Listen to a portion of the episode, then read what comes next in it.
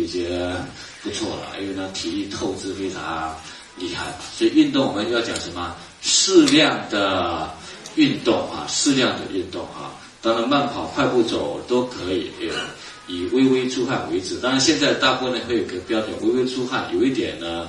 啊，气喘这样就可以了，不能太过啊。那如果是从快步走来讲，我们一般来讲，比如说走一万步，或者呢，我们走呢那个五六千步，就必须在三那个半小时之内到四十分钟，慢慢把它走完啊，这样就可以了，这样就有一个很好的运动了。那他有的人去打太极拳也很好，做瑜伽也很好，但记住，你不是职业选手啊，特别是四十岁之后呢，就少做。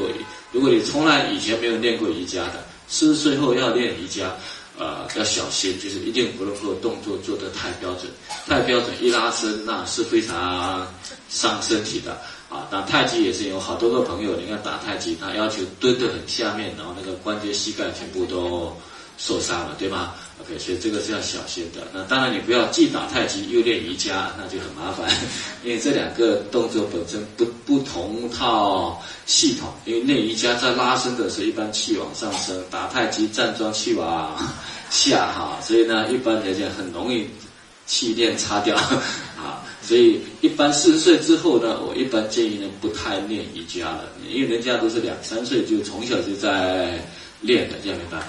OK，好，当然不是说不行，需要注意一下运动损伤啊，那个也是运动。好，那站桩也是很好的运动啊，所以运动有没有好处？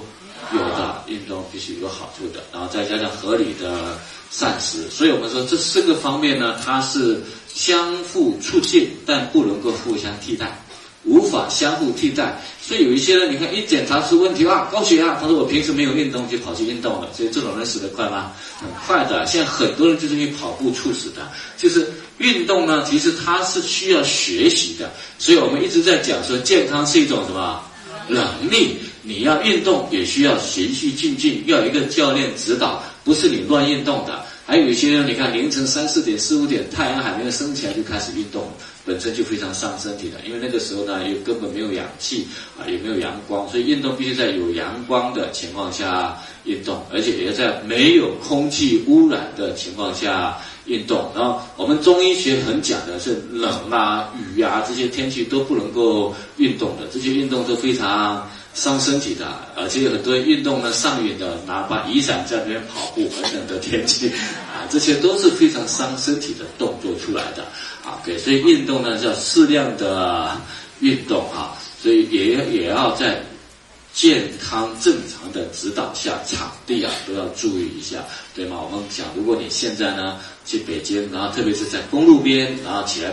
跑步的话，那既然是死得很快，对吧？不跑呢，还没那么快死；跑的死的都很快，因为一跑呢就深呼吸，深呼吸空气污染 PM 二点五全部都跑到深度的肺部里面去了，那当然会死得非常快了，对吧？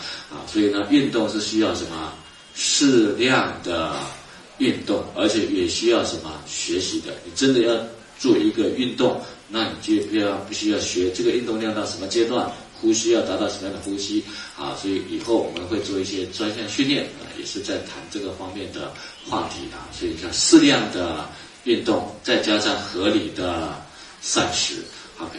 那么合理的膳食，我们主要谈合理膳食了，因为健康的生活方式是从合理的膳食开始的。因为饮食是维持人体生长发育、身体健康、延缓衰老、健康长寿的物质基础啊。所以不管那个。心态、睡眠、运动，但是我们饮食呢是物质基础，所以不管是中医还是西医，没有一个医生或者没有一种药能够彻底医好我们的病。比如说我们有炎症了，去到医院，医院只能做什么消炎；我们有大的伤口了，医院给你手术缝起来。但这两个伤口彻底要好，告诉你，只能靠我们自己身体的自我。修复啊，所以要修复身体需要物质基础，物质基础就需要我们三餐合理的膳食给它吃回来，对吗？所以呢，合理的膳食是生长发育、身体健康、延缓衰老、健康长寿的物质基础啊，物质基础。那人类在整个进化过程是不断的寻找、选择食物、改善膳食、提高健康水平。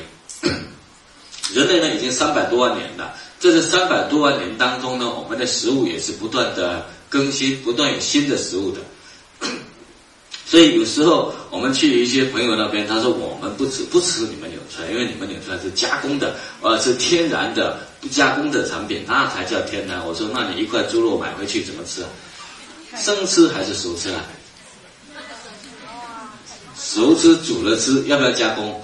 要的。我说这个加工是什么时候的事啊？三百多万年前呐。早期我们人类吃的是呢野菜野果，对吗？后来呢，因为体力需要需要打猎，所以呢把一些动物刚开始都是生吃的，啊，后来因为森林大火啊啊，然后有一些动物被烤熟了，我们去吃，发现好不好吃？好吃又好消化，所以火的发明和发现，我们人类呢才有了这个熟的动物吃了啊。所以其实呢，我们的饮食结构是一直在变化的。我们唐宋之前一天只吃两餐的，原始社会呢一天呢吃几餐？不知道，有时候一天能吃一餐就不错了，有时候好多天才吃一餐嘛，对吗？啊，所以人类整个进化的过程呢，就是不断的去选择新的。食物的过程，那么选择新的食物呢，是在人体的营养物质的生理需要和营养物质的供给之间建立平衡关系。就我们为什么要选择新的食物呢？我们的需要和我们的供给要平衡，一旦这个失衡之后，我们就要去选择新的食物了。所以一旦失衡，就会影响人的健康。所以维持合理膳食对健康非常的。重要不能让它失衡，一失衡健康就会出问题。所以不均衡的饮食会导致营养的不均衡，某些营养素的缺乏或者过量都会危害到我们的身体健康，引发一系列的慢性疾病，像癌症、脑血管疾病、心脏病、糖尿病、痛风、肥胖。所以我们看到饮食和我们的健康的关系是非常。密切的，那有人说做到合理的膳食就能保证我们的营养均衡吗？因为我们现在生活条件已经很高了，吃东西吃好东西都不成问题了，为什么还有营养素的缺乏问题呢？因为即使有的人说我已经很注重注意三餐了，但为什么还有身体问题呢？我们讲，因为呢，第一个呢，食物本身的。极限。现在呢，我们吃的食物和我们二十年、三特别是三十年前吃的是不一样。那个时候我们讲小时候养一头猪是十个月、十二个月的，对吗？啊，所以呢，那个营养成分不一样。现在呢，你去菜市场唱菜市场上买的菜和我们农村自己摘的菜，没有发现味道有没有一样？农村摘的菜呢，有菜的味道；菜市场上买的菜已经没有菜的原来的味道了。那味道真的差非常。多的对吗？也就是我们现在每吃的一口食物里面含的营养素的数量比以前多还是少？少掉非常多了。而我们现在因为运动比较少，所以我们每一餐吃的食物的量比以前多还是少？也少了，对吗？小时候我们家的碗是这么大的，现在碗是越来越小。啊，所以一个是每一口食物中的营养素的量少了，一个是我们吃的食物的量也少了啊，所以这是我们食物本身的局限。还有呢，加工食物安全、膳食结构的极限，生活方式的改变，都会影响着我们对营养素的。获取，所以你再怎么注意，都已经很难达到我们现在三餐的需求了。所以我们说，除了注意日常饮食之外，要进行什么适量的营养保健食品的补充，是因为现在这个平衡已经打破了啊，平衡已经打破了，你再怎么吃都很难达到我们现代人的需要。所以我们说，纽虽然是个新型的食物。新型的食物，我们要选择新的食物，不选择的话，已经会出现这种平衡，就是我们的需要和供给之间已经失衡了，所以才有这么多的慢性病的出现啊，是在这里啊，所以需要和供给之间失衡，你就必须进行新的食物选择啊，所以我们讲，我们给各位第一个概念，引出来是新型的食物，刚性。需求啊，那为什么是刚性需求？我们后面再看。那我们一讲到营养和营养素的概念啊，这个我们在安利云学堂里面，我们就一看营养和营养素的概念。好，营养素、营养和营养素的概念啊，我们这两天会有很多的概念，我们慢慢的去建立我们的有关健康、有关营养的概念性的东西。为什么要有概念呢？我们说健康要把握在谁手中？自己手中要学的，你不能靠谁的，这样明白吗？因为自己有了专业知识之后，日常生活当中的方方面面、小细节，我们都知道如何去处理。我们最怕的是你把身体健康交给医生，这样明白？疾病交给医生，健康交给自己。好，那么营养一提到营养的话呢，每一个阶段呢，我们很多人对营养的理解是不一样的。比如说我们爷爷奶奶那一代，一讲到营养，他们就想到什么？